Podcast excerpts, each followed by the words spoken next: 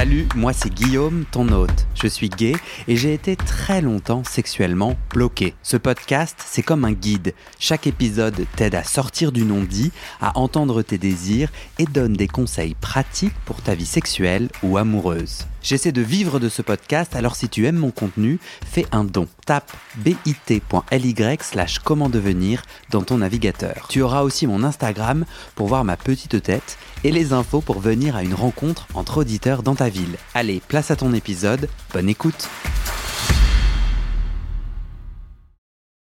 Est-ce que tu as des questions avant que l'on Pas tant, commence Non? Pas vraiment. Je, je l'avais avec le flow.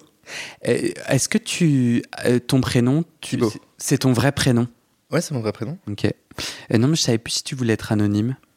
Oh non, je pense que sur trois, je sais plus combien on est en France, 80 millions, un truc dans le genre. A priori, ça devrait aller. Est-ce que ça te va si on se lance? On peut se lancer. Moi, j'avais envie de commencer avec euh, pourquoi t'es là? Parce que euh, dans mon souvenir, t'avais une euh, démarche particulière qui t'avait motivé à, à témoigner. Ouais, bah c'est ce que je te disais. La démarche est un peu désamorcée. Dans le sens où, au moment où j'ai découvert le podcast, bon, je les ai un petit peu enchaînés, en fait. Et euh, l'impression générale, pas sur un discours ou un autre, mais l'impression générale avait été un petit peu, euh, comment dire, euh, mitigée. Mhm. dans le sens où j'avais l'impression qu'il y avait une certaine euh, hégémonie, on va dire, du discours. En tout cas, un schéma que je trouvais un- peut-être euh, complètement biaisé par mon propre regard subjectif, hein, mais en tout cas que j'ai cru déceler et qui Ouais. m'a renvoyé à moi quand j'étais adolescent et que j'étais un petit peu en pareil dans, un, dans une approche très mitigée ou une relation très mitigée avec ce qu'on nous présentait comme étant une réalité homosexuelle, donc à travers Tétu principalement, vu qu'à l'époque, euh, je suis né en 86. Ouais. Donc, du coup, il n'y avait pas beaucoup, beaucoup de choses. Il y avait Tétu, il y avait Pédale douce, il y avait ce genre d'objets culturels. Et euh, j'avais envie d'un petit peu plus de nuances. Je suis très euh, partisan de la théorie des et. et Ouais. Pas forcément des ou. D-E-H-A-I-E Euh, non, des Non, une ET. blague. On peut... Ok, excuse-moi. je me suis réveillé. Donc, du coup, il y a à peu- bah, C'est vrai je travaille aux horaires canadiennes. Donc, euh, Ah ouais. Est-ce que tu peux me dire un peu plus sur ce discours hégémonique que tu entendais Je trouve ça vachement intéressant. Bah, j'avais l'impression qu'il y avait un petit peu comme une. Comment dire, un chemin assez, euh, assez classique de. euh, incubation euh, du désir dans euh, une situation problématique, résolution de la situation euh, avec une spécialisation ou une catégorisation de la sexualité. Mhm. Et une fois qu'on a trouvé sa petite niche, c'est parfait, c'est là où il faut bombarder. Mhm. Et les deux derniers épisodes que j'ai entendus, je me souviens plus des prénoms par contre. Mhm. Euh, j'ai beaucoup aimé euh, deux, euh, deux points de vue. Il y avait un hétérosexuel qui, qui était plus hétéro-curieux, en tout cas qui avait de la curiosité, Mhm. mais qui à un moment donné a dit, mais en fait, je me sens pas obligé de le vivre. Je suis très bien avec mes fantasmes, pour l'instant, je suis très bien dans mon couple, puis on verra si ça arrive, mais je me je sens pas une, une pression de devoir agir dans ma sexualité, et ça m'a rassuré. On peut être hétéro et avoir cette curiosité et ne pas forcément y aller. Le dernier que j'ai entendu, donc Shame on Me, j'ai vraiment pas le prénom alors que je l'ai écouté hier, je pense, ou avant-hier. Euh, c'est ton tout dernier. Je pense que c'est Tom. C'est possible, c'est euh, un homme qui... euh, Il fait des plans alors qu'il cherche l'amour. C'est ça, c'est ça le titre. Ouais. Exactement. Et pareil, j'aimais bien la nuance qu'il apportait dans le sens où euh, je peux très bien être dans un schéma de couple ou dans un schéma de sexualité et me laisser tenter par autre chose et ne pas en faire un cas et ne pas en faire une vocation et ne pas en faire une spécialisation de ma sexualité ou de mon romantisme.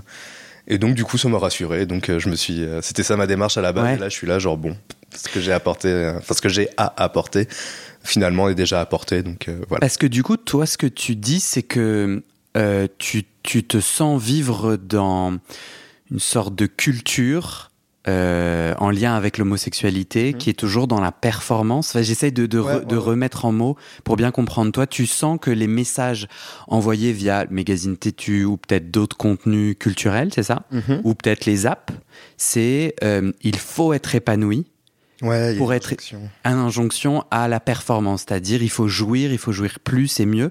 Bah, il y c'est quoi l'injonction Dis- Raconte. Il y a cette injonction non seulement de jouir plus et mieux, or la façon dont en tout cas moi j'approche ma sexualité, euh, je le vois pas de cette façon-là. Je, je- je trouve ça un petit peu, euh, comment dire, euh, bah, injonctif, comme un carcan, et je vois pas où est là l'épanouissement. J'ai pas l'impression que la performance et l'épanouissement peuvent aller de pair, en tout cas moi dans mon chemin. Ça y est, je fais partie des gens qui disent pour moi, pour mon avis. J'adore. Et euh, dans ce chemin-là, en tout cas, qui est le mien, ça ne va pas de pair. Ça. J'ai pas compris. Ça va pas de pair la performance et l'épanouissement. L'errance pourrait en faire partie aussi de ce chemin d'épanouissement. D'accord. Euh... Être épanoui peut être, euh, peut, enfin, on peut se sentir un peu déprimé ou vide ou perdu ou en errance, et ça fait partie du chemin d'épanouissement. Et c'est ça que tu entends peu, c'est ça? Ouais, ouais, c'est ça que j'entends peu, en fait, le, euh, le droit à la simplicité, en fait, de juste d'être, d'être, en fait. De simplement être et de ne pas compenser, c'est peut-être jugeant, mais euh, de ne pas, en tout cas, essayer de, euh, de s'inscrire dans une écriture de sa vie sexuelle ou dans une écriture de sa vie romantique et juste la vivre. Je trouverais ça très très cool. Et ça n'empêche pas derrière de faire plein d'expériences, toutes celles qu'on veut ou ainsi de suite, mais de ne pas tomber dans un discours. Et c'est ça, en tout cas, moi, qui m'a toujours. Euh, qui m'a toujours fait un peu euh, bizarre, ou en tout cas, qui a, qui a, créé une relation. En tout cas, mon point de vue a créé une relation un peu étrange entre moi et euh, les discours sur la communauté, ou sur la sexualité gay, ou sur ce que c'est l'identité gay, en fait, en hmm. général. Dans ces discours, toi, ce que tu perçois, c'est que la sexualité est très importante et que c'est et que c'est le, le, discours indique que tu es en échec si tu n'es pas sexuellement en train de, d'essayer de faire mieux, c'est ça? Non, pas tant. C'est juste qu'il ne me correspond pas. En fait, c'est un carcan. J'ai beaucoup du mal avec les carcans et, euh, et il est très unidimensionnel. C'est ça qui me gêne. Moi, je me sens pas en échec par rapport à ça. Tu sais, je me suis construit comme un homme racisé en campagne française, euh, homosexuel de surcroît. Le, je suis très bien avec ce que je suis. J'ai réussi à Ouais, c'est ça, à être à, être à l'aise dans ma peau, sinon je peux hmm. pas survivre dans, dans, mon enfance, dans les années 90. Du coup, tu veux dire un peu plus, t'as grandi où? Euh, J'ai grandi en Seine-et-Marne à l'époque où c'était pas encore une banlieue et que c'était vraiment des champs, dans des mentalités très très fermées d'esprit. Racisé, ça veut dire quoi pour toi? Euh, C'est mes origines, je suis eurasien. Ok.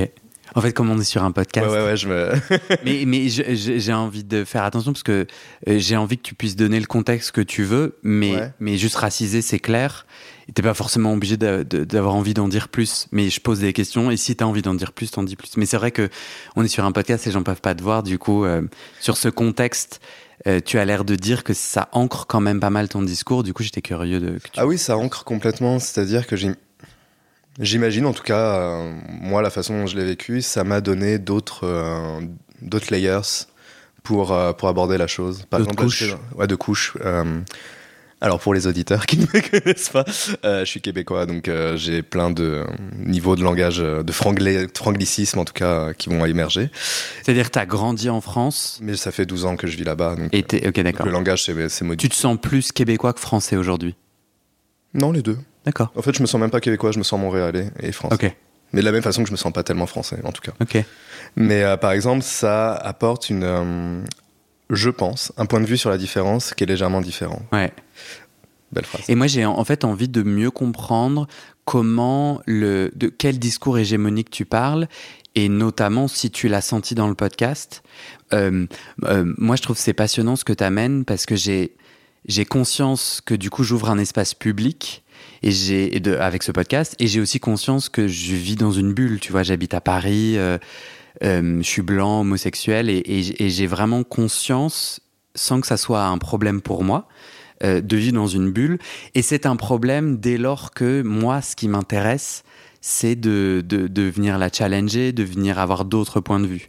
Du coup du coup ça m'importe vraiment que toi tu puisses raconter ton rapport au réel.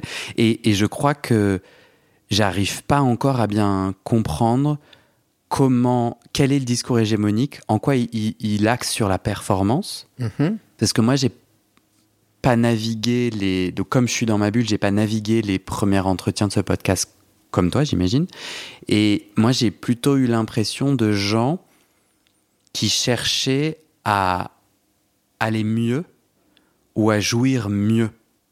Et ils n'étaient pas trop euh, en mode euh, j'ai pas le droit de pas aller bien, j'ai pas le droit d'avoir des hauts et des bas, j'ai, pas. C'était des gens plutôt, de ce que j'ai compris, hein, qui avaient envie d'explorer leur sexualité, qui sentaient des formes de blocage et qui cherchaient à se libérer de façon plus ou moins. Euh, chacun à sa façon. Toi, tu as entendu autre chose? Est-ce que tu peux me raconter Alors, oui et non. C'est-à-dire que les discours individuels des personnes J'ai les trouvé effectivement, c'est des gens qui étaient dans, dans leur réalité, qui venaient partager leur réalité. C'est plus dans la construction de la suite d'épisodes où j'ai euh, j'ai cru en tout cas, ou peut-être j'ai perçu, ce serait plus, plus Ouais, mais c'est cool, ouais. Euh, une espèce de répétition du schéma. Euh, je sais pas si tu te souviens, quand on s'était parlé, on avait parlé notamment de la Velvet Rage. Raconte. Raconter notre conversation Non, raconte ce que tu veux dire, ouais. Donc la Velvet Rage, c'est un bouquin qui est juste à ta gauche dans Ouais, ma je bibliothèque. Et du coup, euh, euh, c'est quoi le, Donc- le symbole? Donc, euh, la Velvet Rage, c'est donc la, la douleur, ou en tout cas la rage, ou euh, la, comment dire, la frustration de vivre homosexuel dans un monde hétéro.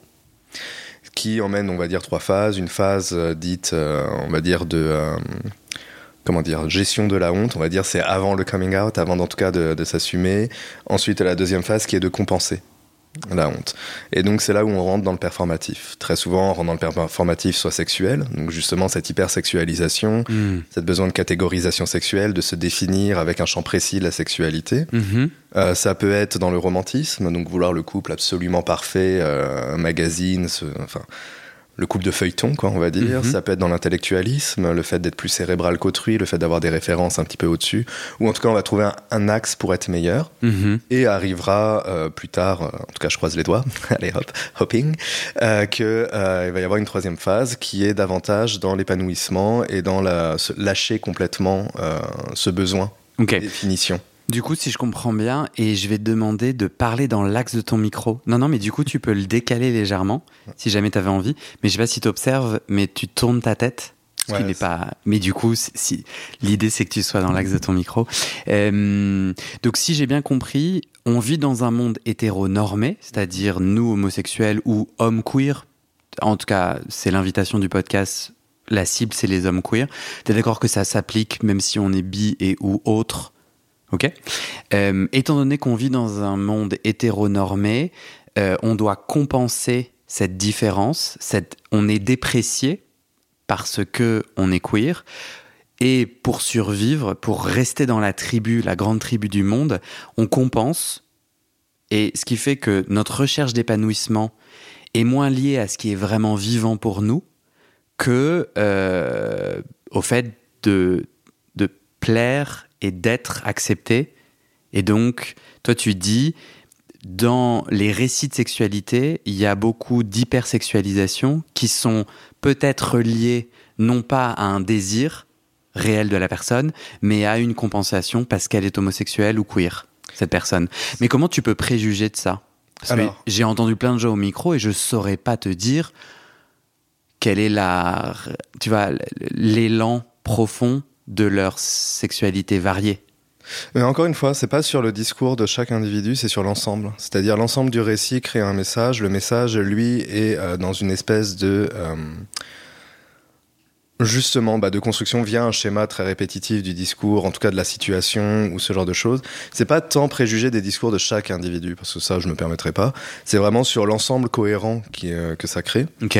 Où euh, j'ai eu la- ce sentiment-là et c'est pour ça que ça m'avait motivé à te parler. À savoir que c'est le Velvet Rage, justement là où j'allais, c'est que moi je la vis un petit peu différemment comme beaucoup d'autres hommes queer. C'est-à-dire que j'ai déjà vécu, à cause de ma génération et euh, du milieu où j'étais, la rage de euh, ne pas être blanc dans un monde de blancs.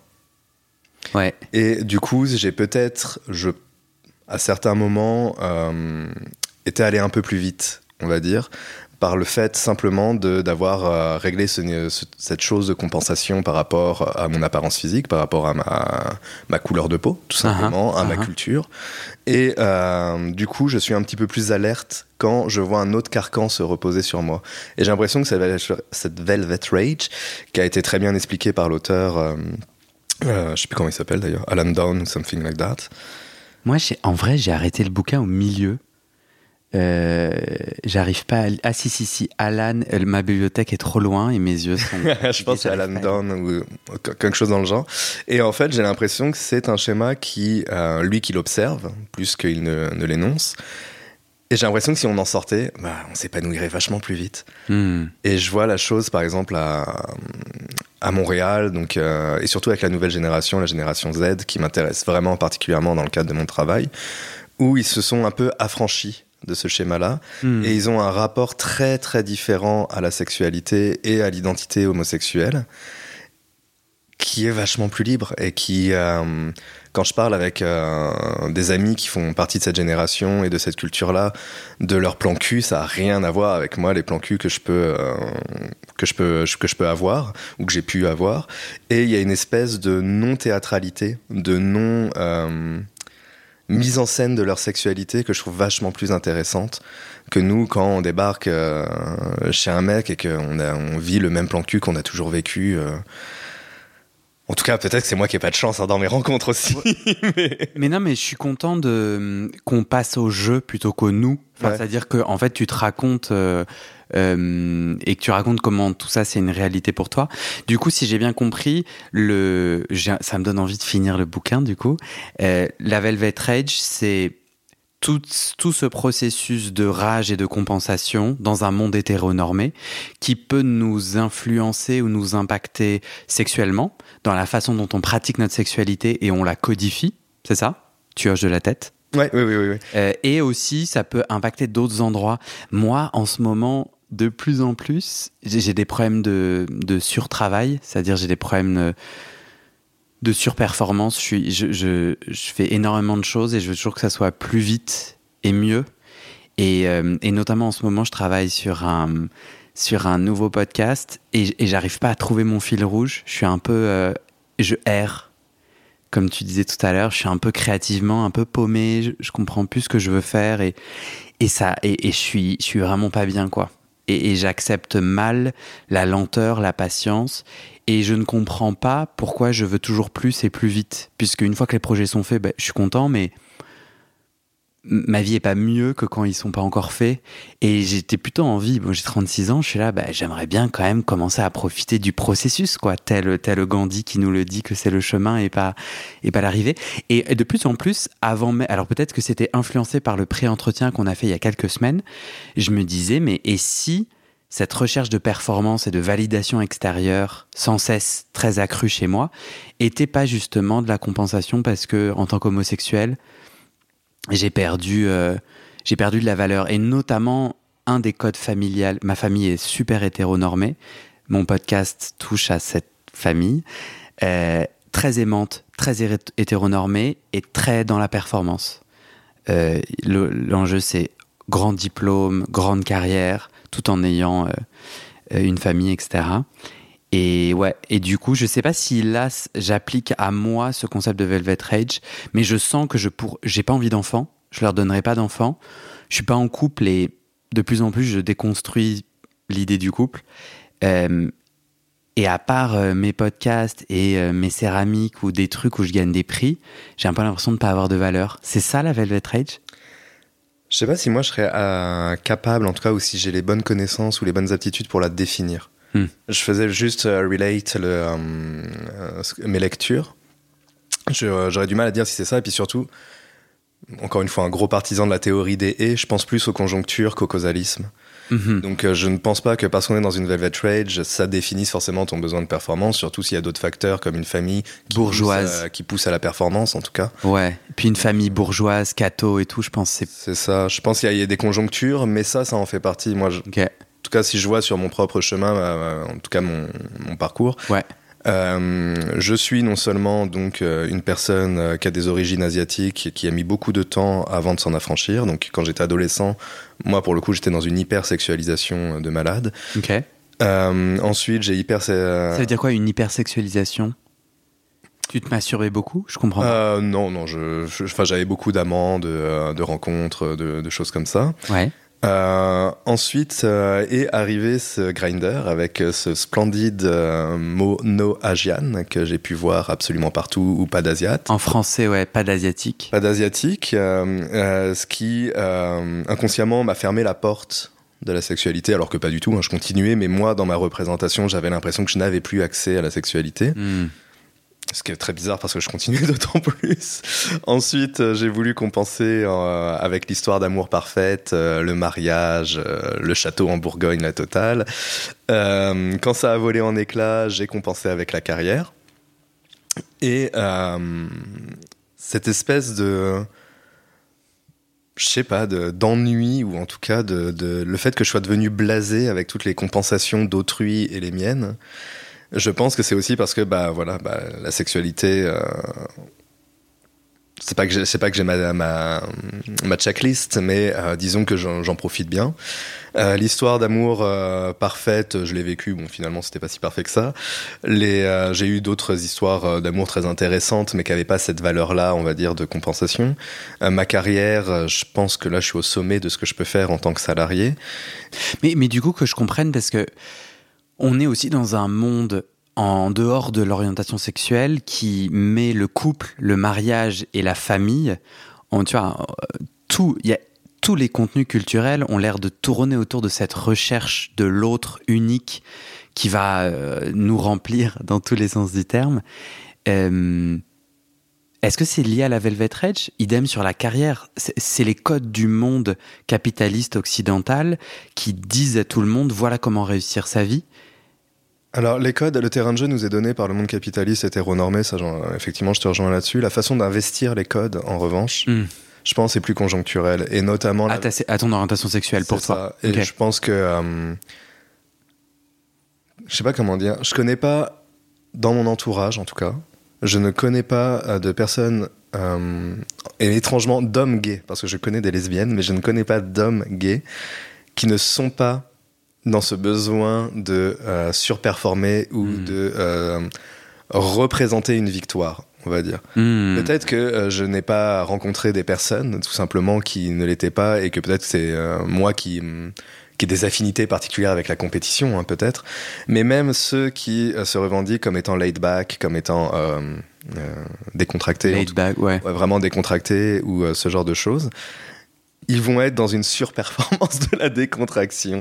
Ou alors il y en a qui se disent qu'ils sont très bien dans les codes hétéronormés, mais finissent par encore plus les investir et encore mieux réussir que euh, hmm. ce qu'on attend, que ce que la société attend d'eux.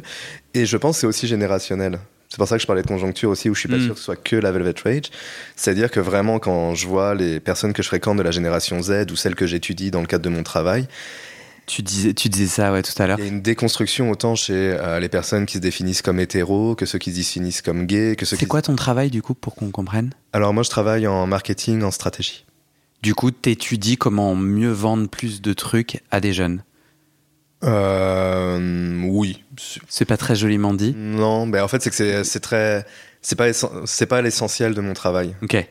Euh, mon travail, c'est plutôt davantage euh, étudier l'évolution de la société et de voir comment euh, la société de consommation, donc euh, mes clients, ou culturels, parce que j'ai aussi des clients culturels, peut impacter cette société et... Euh, enfin, je pourrais partir dans une explication, mais ça risque d'être vraiment très hors Mais le marketing, l'enjeu du marketing, c'est vendre.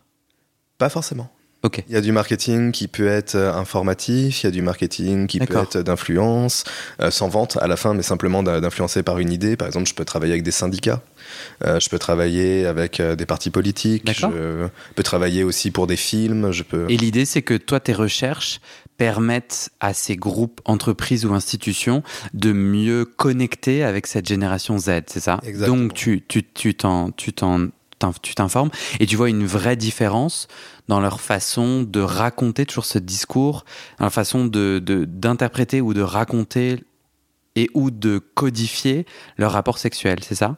Ouais. Concrètement, est-ce que tu as des exemples? Est-ce que euh, Génération Z, c'est de quel âge à quel âge? Génération Z, c'est né après les années 2000 et juste avant les bébés Covid.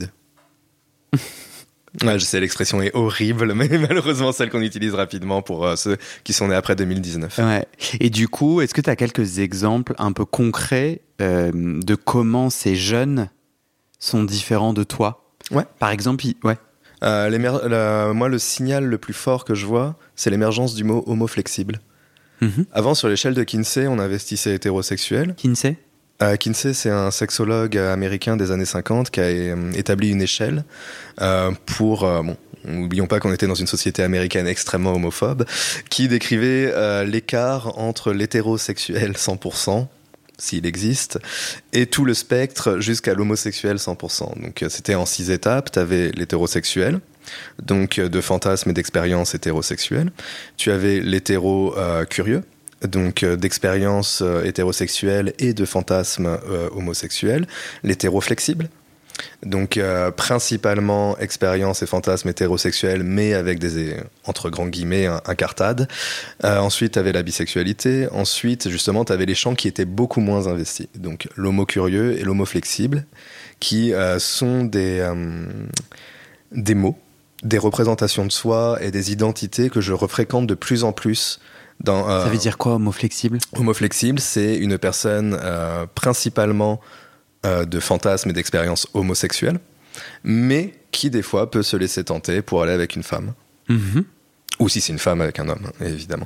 Et, euh, Donc toi, ce que tu perçois de cette jeunesse, c'est qu'elle est moins, euh, elle est moins bloquée dans un certain carcan de pratiques sexuelles. Exactement. Et surtout, là, c'est moi qui utilise le mot parce que dans mes recherches, j'ai besoin ah oui, il euh, faut savoir aussi que je suis dans des, euh, un comité euh, administratif de plusieurs associations de recherche sur la question homosexuelle. Et donc on a besoin de codifier, donc on a besoin d'y plaquer des mots. Mais, pas... attends, est-ce que moi j'ai pas compris tu, recherches quoi sur l'homosexualité? Comment les gens vivent Est-ce qu'ils se sentent bien Est-ce que leur rapport à la société, c'est juste prendre la température en Donc c'est des associations à, tendance psychologique, c'est-à-dire c'est des, des des regroupements de psychologues C'est ça, soit des, chaires universitaires, des regroupements psychologiques, euh, de psychologues, excuse-moi. Ça peut être aussi, euh, je suis aussi sur des, euh, associations qui aident les jeunes personnes trans à quand, bah, quand elles rencontrent des difficultés dans leur vie, à pouvoir rebondir ou ce genre de choses. Et pour pouvoir formuler des aides adaptées, on est obligé de bien connaître. Et on ne peut pas partir du postulat que parce qu'on partage des, euh, des pratiques ou des identités ou ce genre mhm. de choses, on les connaît bien, donc on va essayer de dialoguer, on va essayer de connecter. Et donc nous, on a besoin de plaquer des mots, mais ce que je vois chez ces personnes-là, c'est qu'elles ne veulent pas de ces mots-là en général, c'est juste qu'elles jouent le jeu parce qu'elles comprennent qu'on a besoin de données quantitatives et qualitatives, mais elles, elles sont pas dans ce, dans ce délire-là. Et euh, ce que j'observe aussi, c'est euh, tous les codes que tu as énoncés de la... Excuse-moi de la société euh, hétéronormée, patriarcale, bourgeoise, blanche dans laquelle on vit, bah, même eux n'ont plus envie de ces codes-là. Euh, je rencontre beaucoup de femmes euh, hétéros qui ne veulent pas d'enfants ou qui n'en auront pas ou qui n'ont pas ce désir-là. des hommes qui ne sont plus du tout dans un discours de patriarcal et qui, sans même faire la démarche consciente de vouloir se déconstruire, juste n'ont pas envie d'être dans ce carcan euh, de masculinité.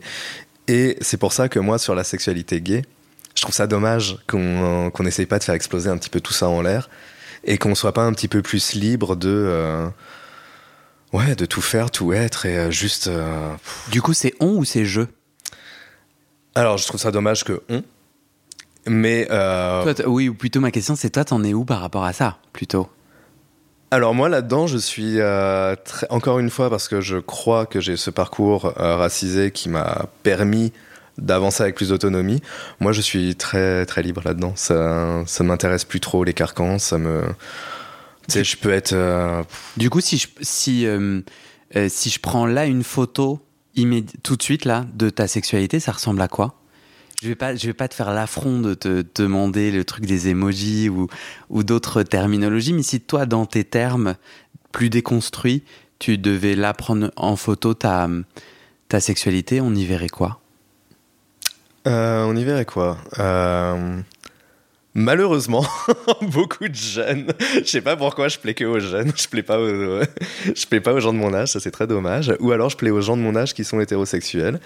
Et euh, étrangement, sur le discours autour de ma sexualité, en tout cas quand je connecte avec quelqu'un et qu'on parle de sexualité dans le but de se rencontrer, euh, je rencontre beaucoup plus de liberté avec cette génération Z ou avec euh, des euh, hétéros de mon âge qui font exploser complètement leur carcan et leur, mhm. leur, petite cage et donc du coup sont dans une espèce de liberté de vouloir explorer qui est vachement plus intéressante que salut ça va TTBM enfin ça ouais je sais pas, il y a une authenticité qui me plaît beaucoup, qui me plaît davantage. Ouais. Et du coup, toi, euh, si, si tu devais me raconter un sexe du sexe qui te fait kiffer dans le concret parce que on a commencé cet entretien et moi ça me va très bien de, dans le monde des idées du mhm. concept tu as partagé euh, ton regard euh, un petit peu ton expérience mais en fait au final moi je te j'ai plutôt envie d'aller dans ton intime à toi dans ton concret à toi bien sûr ça ressemble à quoi? Un sexe que tu kiffes? N'importe lequel. Du moment que. En fait, c'est pas. Le, euh, la pratique sexuelle, tout me va. C'est-à-dire, c'est même pas tout me va, c'est tout me plaît. Mais vraiment, tout me plaît. Genre, euh, du vanille, euh, le plus vanille du monde, au, à l'envie d'expérimenter des choses complètement hardcore. L'important, c'est le mode. C'est-à-dire que une personne qui est parfaitement authentique, va réussir à m'embarquer dans son délire ou à me faire naître moi-même des fantasmes que je vais vouloir euh, vivre avec cette personne. C'est parce que c'est le mode d'échange, justement, quelque chose de très libéré, sans carcan, sans rôle, sans théâtralité, sans mise en scène de soi. Euh, tu peux me donner un exemple concret Ouais, par exemple, je voulais absolument me faire dominer, c'était mon grand délire. Euh, enfin, c'est toujours un grand délire, hein, j'aime ça, mais on va dire que j'ai arrêté de le demander parce que 99% du temps, euh, je regarde le mec, je dis mais qu'est-ce que tu fais quoi? Enfin c'est pas toi. C'est des gens qui vont arriver dans une domination apprise ou répétée ou simulée ou euh, je sais pas, il y a pas y, a pas quelque chose de dominant chez ces personnes, il y a juste le comportement euh, sexuel sur le moment qui se veut dominant.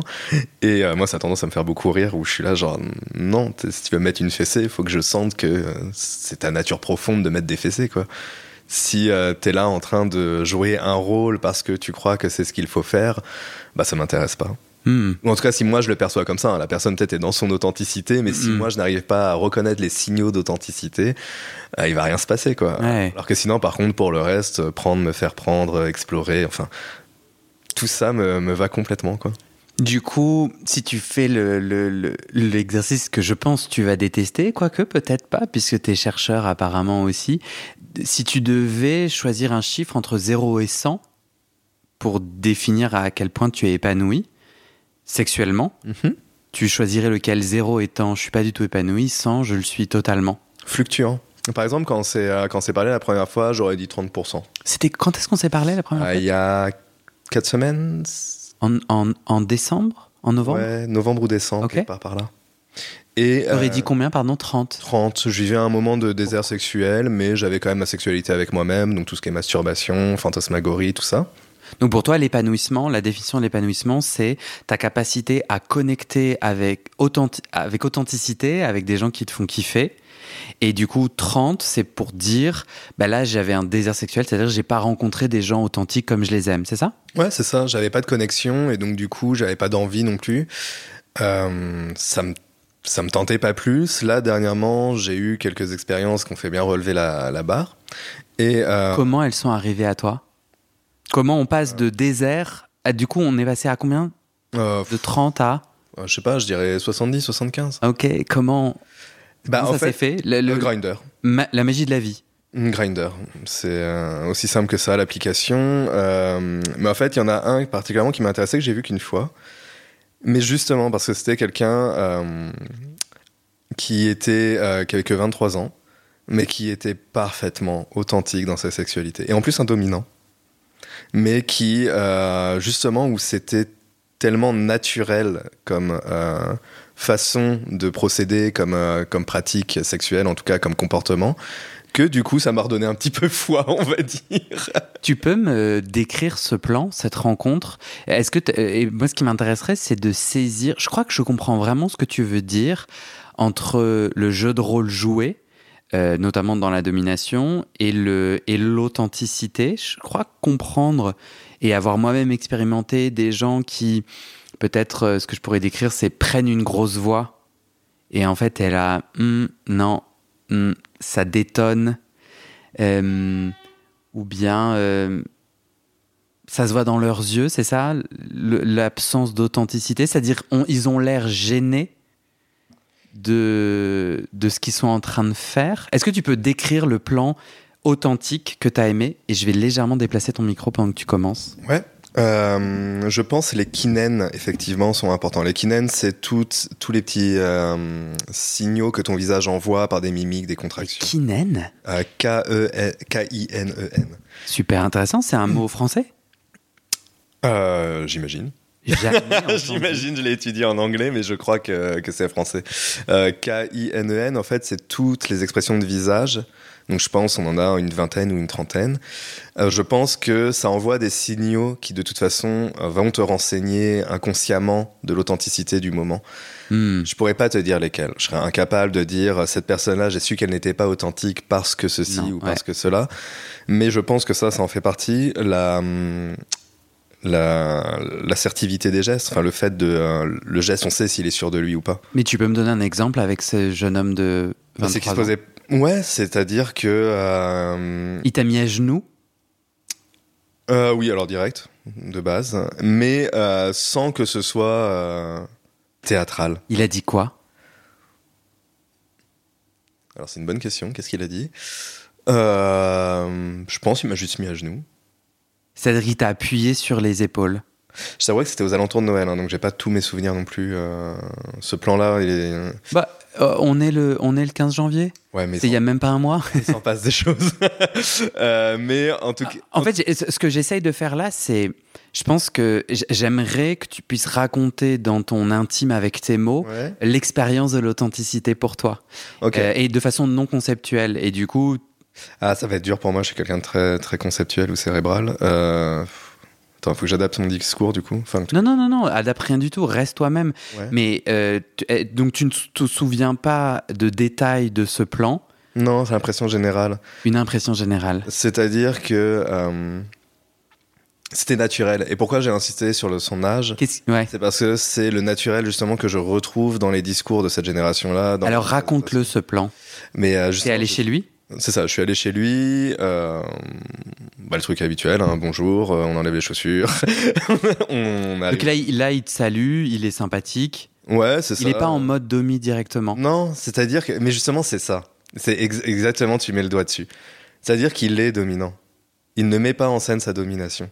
Donc, c'est-à-dire que euh, même quand on parle. euh, Donc tu rentres chez lui, Ouais, il te dit Salut Thibaut, bienvenue. Peux-tu enlever tes chaussures? Ouais c'est ça, mais même sa façon de le faire était très naturelle. Pas gêné de recevoir un homme qui plus est euh, bien plus âgé, euh, pas gêné euh, de d'imposer ses règles. C'était pas dans ah excuse-moi, est-ce que tu peux mettre tes chaussures? Non, c'était genre tout de suite il m'a donné un plus ou moins un ordre, mais qui était qui sonnait pas comme un ordre. Qui Ouais, sonnait ouais. Simplement, c'est sa façon de parler. Euh, dans ses gestes, c'était sa façon de toucher. C'est pas, il reproduisait pas quelque chose qu'il avait vu. Et vous avez fait quoi du coup? Euh, pas grand chose de foufou, hein, juste des fellations, euh, une sodomie, et puis voilà quoi. Enfin, mais euh, c'était décontracté. Je sais pas, en fait, là je pense que tu, me donnes- tu cherches des détails que je, je serais pas apte à, à retrouver. Et j'ai du mal à comprendre pourquoi. Parce que c'est- Parce qu'il m'intéresse pas tant, c'est la jouissance, c'est la sensation générale du moment qui m'importe. C'est rarement, c'est rarement les détails qui vont m'importer, sauf quand ils me dérangent. Mais si les détails ne me dérangent pas, ce qui va m'intéresser moi dans ma sexualité, c'est la jouissance. Donc euh, vraiment comment je jouis et euh, le rapport humain. Donc est-ce que c'est authentique? Est-ce que une fois qu'on a joui, euh, est-ce qu'on va éclater de rire déjà, ne serait-ce que ça? Donc là, vous vous êtes marié avec. Ouais, on s'est marré, c'était cool, on a joui, on était contents. euh. Je sais- pas comment. attends, je crois. Ouais, c'est mon psy m'avait même demandé de le faire. Du coup, c'est même sur mon profil Grinder la phrase. Euh, bah, j'ai peut-être pas la dire. Remarque, ça, pousserait les gens à me reconnaître trop vite. Bon, je l'ai dit, je la changerai. Euh, en gros, c'est euh, je préfère les hommes qui rient quand ils ont joui. Et le rapport sexuel qui n'est pas épanouissant pour moi, Ah. c'est celui où à la fin on est un peu honteux d'avoir joui et on cherche les petits mouchoirs. Ah, ouais. Mais je préfère quelqu'un qui, euh, qui est avec euh, son sexe mou, avec la, euh, le, le sperme partout sur le ventre et qui est mort de rire parce qu'il est, content, quoi, en fait, qui est content d'être là, quoi. Moi, en ce moment, je m'endors. Pendant le sexe. non, après, une fois que j'ai éjaculé, je m'endors. Je- Ouais, ou qui s'endort, qui se sent libre de s'endormir. J'ai des insomnies, je suis stressé en ce moment, ça me détend et ouais, non, j'ai. Ça va, toi, en ce de moment. C'est un peu dur en ce moment, oui, c'est vrai, c'est vrai. Mais euh, ouais, je trouve que euh, toi, tu dis, je suis épanoui, ça fluctue selon les rencontres authentiques que je fais ou pas. Ah, j'ai pas dit que j'étais épanoui, hein. j'ai dit que j'allais vers cet épanouissement, mais par une, par une voie détournée. Enfin, en tout cas, pas la même voix que j'ai l'impression d'entendre euh, régulièrement. Ouais. Et cette voie détournée, c'est en, en accueillant les moments de errement. Ouais, c'est ça.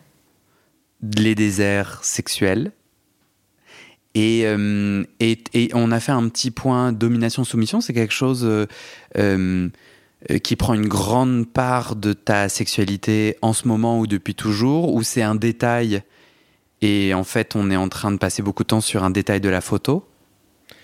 Euh, c'est un détail, c'est-à-dire que. euh, Il y a quoi d'autre sur la photo de ta sexualité alors? Moi, je te dis, vraiment, c'est un grand éventail, quoi. Ça. euh, Tu sais, même la sexualité vanille me dérange pas. Enfin, même me plaît. C'est même pas que me dérange pas, c'est même ça, ça me plaît. euh, Le... en, en fait là tu, tu, tu, ré- tu réponds dans une forme un peu de contradiction, mais euh, moi du coup j'essaye de comprendre ce qu'il y a sur ta photo. Théorie des et, on peut tout mettre. Mais c'est ça, mais du coup tu me dis ouais ouais on met tout, on met tout. Je ah, bah vas-y raconte. Et t'es là ouais ouais on met tout. Bah vas-y En fait, raconte. qu'est-ce que tu cherches? Tu cherches des témoignages précis d'expérience? En fait, je, euh, ma question, c'est c'est quoi ta sexualité? Euh, À quoi ressemble ta sexualité Et du coup, tu me dis, elle est, elle est multiple, donc peut-être je peux te poser d'autres questions plus spécifiques. Par exemple, pour toi, euh, tu parles d'absence de, sexualité. Mhm. Du coup, une, un bon niveau de sexualité, toi, tu es heureux euh, à, à combien de rapports Bah, selon les périodes, hein. il y a des périodes. Ouais. Enfin, je pense qu'il y a tous des périodes où on est un peu chagasse sur les bords et que. Mais parle en jeu pour qu'on. En fait, moi, j'ai envie d'apprendre à te connaître. alors j'ai des, euh, j'ai des périodes de rute animale. Ouais. En tout cas, j'ai des Et périodes où il va me falloir euh, un plan tous les jours. Il y a des Ouais. périodes où je peux passer euh, jusqu'à trois mois où j'y pense même pas, je regarde même pas de porn parce que je suis obnubilé par autre chose. Ouais. Euh, Il y a hum, encore une fois la fluctuation pour moi c'est important, c'est-à-dire qu'on peut tout être. On peut être euh, un affolé du cul et Je je, peux tout être. peux être un affolé du cul et un asset. Je suis désolé, mais sinon, je sais plus de, si c'est toi le chercheur qui parle ou si c'est toi Thibaut. Et c'est pour ça que je j'insiste de ouf parce que sinon, j'ai en fait, c'est la, c'est la même personne. C'est-à-dire que mon discours de, de moi-même, euh, Ouais, ouais, mais du coup, j'app- je... j'applique ce que je souhaite pour autrui. Ouais, ouais. Mais, euh, mais par contre, donc je, euh, c'est ça, j'ai des périodes où, euh, où vraiment De je vais- fluctuation, quoi. Ouais, c'est ça. Et. Et en ce moment, là, tout de suite, Euh, là, je serais plus dans un moment très calme, on va dire. Par exemple, bon, j'ai eu quelques plans, mais qui étaient très anecdotiques, pas très plaisants, parce que justement, mis en scène, ça me, pff, ça m'intéresse pas tant. Et ça, t'arrives pas à, le- à le déterminer sur Grinder Cette mise en scène, c'est vraiment la rencontre Ah, si, physique. si, si, si, je le détermine très bien, mais on est tous dans l'autosabotage. J'y vais quand même. mais par contre, la- Alors, la- on n'est pas tous dans l'autosabotage, mais tu Ok, oui, dans euh, je suis parfois dans l'autosabotage. Excuse-moi. En fait, je trouve, en fait, là où je viens de gratter un peu, c'est que je trouve ça trop important ton discours sur la déconstruction. Ouais. Euh, et, et, et, et, et en revanche, le on, enfin, je trouve ça, je trouve ça dur pour le coup. Enfin, je trouve ça, ça vient me chercher. Je me sens un petit peu en colère Ok. à l'endroit où tu parles pour les autres, alors que tu as un discours justement qui essaye de sortir d'une hégémonie, t'en crées une autre. Ouais, alors après, il y a les habitudes de langage aussi, c'est-à-dire que euh, mon métier, on me demande de euh, ne pas avoir d'avis. Et, euh, mon métier est très important, je suis très très carriériste. Ouais. Euh, je m'appuie sur des faits, des tendances, des observations, ce qui fait que quand on parle de tendance et qu'on parle de faits sociétal, on va parler dans le on. Ouais, On va parler dans le nous, on va parler dans ces choses-là. Donc mon langage quotidien m'a amené à effacer le je. Donc peut-être il y a peut-être qu'il y a aussi Mais t'as pas l'impression de créer une nouvelle hégémonie avec ce on? Non, pas tant, parce que euh, tout le monde a le droit d'être différent du on que j'énonce. Enfin, euh, justement, ça- ça- ce qui va plus m'intéresser dans l'hégémonie, c'est euh, le fond du discours plus que la forme. Hmm.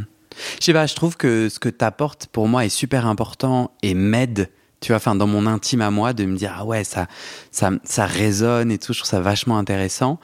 Et l'endroit où tu me perds, c'est l'endroit où j'ai l'impression qu'une nouvelle hégémonie est en marche, mais euh, je crois peut-être les êtres humains ne savent pas faire sans un discours commun. Et peut-être que du coup, on est juste en train de passer d'un commun à un autre commun. Et je crois que pour le coup, euh, j'ai envie de rester vigilant à pas être emporté par un autre commun de. Mais bon, ça, Non, t'as tout à fait raison, mais tu sais quoi Je te suis là-dessus.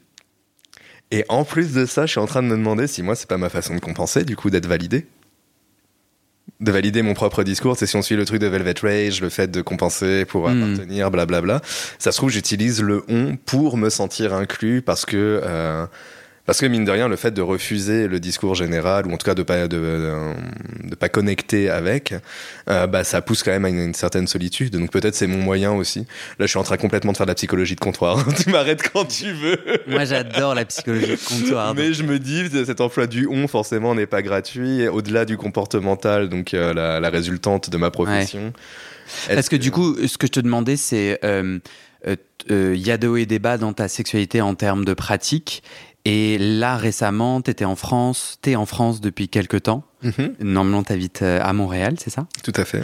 Et, euh, et là, récemment, tu as fait différents plans Grinder où, alors que tu l'as perçu, comment tu perçois dans tes échanges Grinder un manque d'authenticité? Euh, Parce que c'est fucking plate. Parce qu'il se passe rien. Plate en québécois, ça veut dire. J'ai habité à Montréal, hein, tu sais. Ah oui, je crois que tu m'avais dit. Euh, c'est. moi, euh, je sais, plate, c'est. C'est ennuyant. C'est naze. C'est naze. C'est lame. C'est. Euh, c'est vrai, c'est vrai, c'est vraiment. BM point d'interrogation. Ouais, tu sais, genre il se passe rien quoi. Ou même s'il y a un petit effort, au bout de deux secondes, t'as même plus envie de texter. parce qu'il n'y a, pas d'échange. Étrangement, tu vois, la chose la plus excitante de ma sexualité qui s'est passée, ce n'est pas un fait sexuel. C'est quoi? C'est un mec sur Grinder, donc euh, qui se définit comme euh, hétéro-curieux, je pense, qui est euh, venu m'approcher parce que justement il aimait le fait que ma description c'était bah, j'aime les mecs qui rient quand ils ont joui. Et ensemble, à force de se parler, il m'a expliqué pourquoi il était là, qu'est-ce qu'il recherchait, la façon dont il voulait le faire. Et on s'est mis petit à petit à tricoter un fantasme. Même c'est venu très naturellement. Et avec cette personne, on a véritablement décrit le fantasme euh, de euh, domination, soumission, le scénario qui, euh, moi, m'habite depuis que je suis gamin, que j'ai toujours, j'ai toujours voulu faire, que j'ai jamais trouvé une personne assez, ouais, assez, assez connectée à cette envie-là, en tout cas. Fantasme que tu vas raconter. Mais en fait, je suis superstitieux. J'ai trop peur que si je raconte, il se passe pas. Mais en tout cas, fantasme où je peux donner des grandes lignes. Ok. Je peux donner des grandes lignes et en tout cas, c'est switch. Donc c'est switch, switch c'est quand le soumis peut devenir dominant, le dominant peut devenir soumis. Mhm. Euh, dans... Pendant l'acte lui-même ou euh, au fur et à mesure des mois? Alors nous, alors nous c'était dans une seule soirée, mais c'était en deux actes un acte de soumission pure où la personne me domine complètement, et ensuite une sexualité vanille où c'est moi qui commence à adopter un rôle plus dominant. Et euh, on a eu un moment de connexion, mais vraiment par écrit, où, euh, bon, manque de peau, lui, sa femme n'avait pas envie qu'il qu'il passe au concret tout de suite, donc on ne s'est pas rencontrés. Mais genre d'échanger genre ces messages avec cette personne, a été follement plus excitant et plus épanouissant sexuellement également, si on parle d'épanouissement de mhm. réalisation, m'a mhm. permis moi de me réaliser sur le point de vue sexuel. Mais un acte. Tellement plus que les 10 actes que j'ai pu faire dans le dernier mois, quoi. Et c'est la fin de cet épisode. Il y a plus de 130 épisodes à découvrir sur ce podcast. Ça fait beaucoup, alors je t'ai rangé les épisodes par thème conseils sur la sodomie pour ne plus avoir mal ou comment bien faire son lavement, le BDSM, la bisexualité, couple ouvert ou exclusif, le racisme, le polyamour, etc. etc. C'est génial et c'est sur le site du podcast. Tu tapes bit.ly slash comment devenir dans ton navigateur. Ah, une dernière chose, ne t'en va pas, si tu aimes mon contenu et que tu veux que ça continue mais tu ne peux pas devenir un des 400 en me soutenant financièrement, tu peux m'aider en quelques clics. Écoute bien. Il te suffit de cliquer sur s'abonner ou suivre sur la page du podcast dans ton app d'écoute et de mettre 5 étoiles. Ces petits clics qui te prennent 5 secondes, ça fait vraiment une grosse différence pour le futur du podcast. L'algorithme se met à pousser automatiquement le podcast à plus de gens.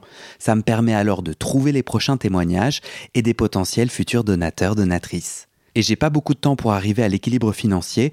Tant que j'ai pas trouvé 400 personnes qui donnent chaque mois, je dois utiliser mes économies et ça ne va pas pouvoir durer. D'ailleurs, pour devenir un ou une des 400 et faire un don pour que le podcast continue, va sur le site du podcast. C'est toujours le même lien bit.ly slash comment devenir. Merci pour ton aide et à très bientôt dans tes oreilles.